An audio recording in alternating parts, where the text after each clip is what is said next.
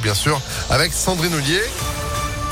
Bonjour Sandrine, comment ça va? Bonjour Phil, bonjour à tous, ça va et vous? Le week-end fut bon? Tranquille. Bon bah parfait, super, on y va, on commence avec quoi? On commence avec du foot. Elles ont ramené la coupe à la maison. Les filles de l'OL ont remporté la Ligue des Champions samedi en battant Barcelone 3 buts à 1. Huitième trophée pour les Lyonnaises. Hier, elles ont été reçues à l'hôtel de ville où les supporters les attendaient. L'attaquante Eugénie Le Sommer a participé aux huit aventures victorieuses de l'OL et elle savoure ce nouveau trophée. C'est beaucoup de joie, beaucoup de satisfaction, beaucoup d'émotions et euh, bon, on est super contente quoi. Bah c'est ça, on savait. Hein, de toute façon, euh, une finale quand on la démarre bien euh, derrière, c'est plus facile. On avait cette expérience là et on savait qu'il fallait, euh, il fallait super bien débuter. C'est ce qu'on a réussi à faire. Et après, bah la deuxième mi-temps, fallait tenir, mais euh, ouais, le travail a été vraiment euh, très bien fait en première mi-temps. Même si euh, voilà, on a un petit peu subi en, deuxième mi-temps, euh, il fallait, euh, il fallait rester solide, rester compact et, euh, et puis pas encaisser de but. Et c'est ce qu'on a réussi à faire. Et après une saison blanche sans trophée, les Lyonnaises sont donc de retour au sommet du foot européen et se dirigent vers un doublé Ligue des Champions, Championnat de France, puisqu'elles sont leaders avec 5 points d'avance sur le PSG à deux journées de la fin. L'actualité, c'est aussi le gouvernement déjà dans la tourmente, alors que le tout premier conseil des ministres doit avoir lieu ce matin à 10h. L'ancien député de l'Inde, Damien Abad, est accusé de viol sur deux femmes. Les faits remonteraient à 2010 et 2011. Une plainte a été déposée en 2017, mais classée sans suite.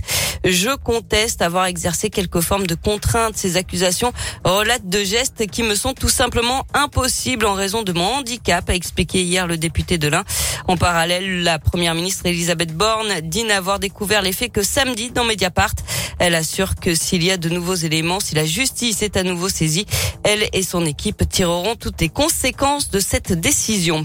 Un drame en Haute-Loire hier matin vers 9h. Un ULM a heurté le haut d'un bâtiment situé à proximité de l'aérodrome de Loud à Chasse-Puzac. Les deux occupants ont été tués sur le coup. Il s'agit d'un instructeur euh, âgé de 76 ans et de son élève, un homme âgé de 55 ans. Une enquête est en cours. Autre drame en Isère samedi, le crash d'un avion de tourisme. Les cinq occupants de l'appareil ont été tués.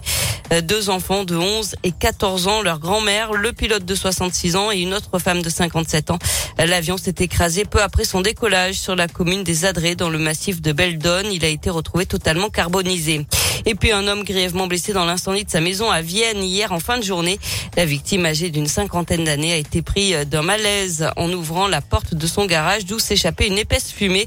Il était en arrêt cardio-respiratoire à l'arrivée des secours qui l'ont emmené à l'hôpital. La toiture et le garage de deux maisons ont été endommagés. Une dizaine de personnes ont dû être relogées.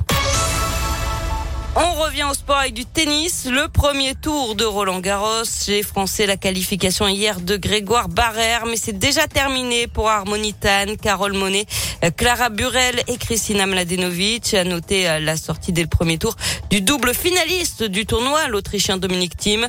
À suivre aujourd'hui, notamment côté français, Manuel Guinard, qui a été quart de finaliste à l'Open Park Auvergne-Rhône-Alpes, mais aussi Richard Gasquet et Benoît Paire. Merci beaucoup Sandrine pour l'info qui continue sur ImpactFM.fr. Vous êtes de retour à 7h À tout à l'heure. 6h35 Météolion.net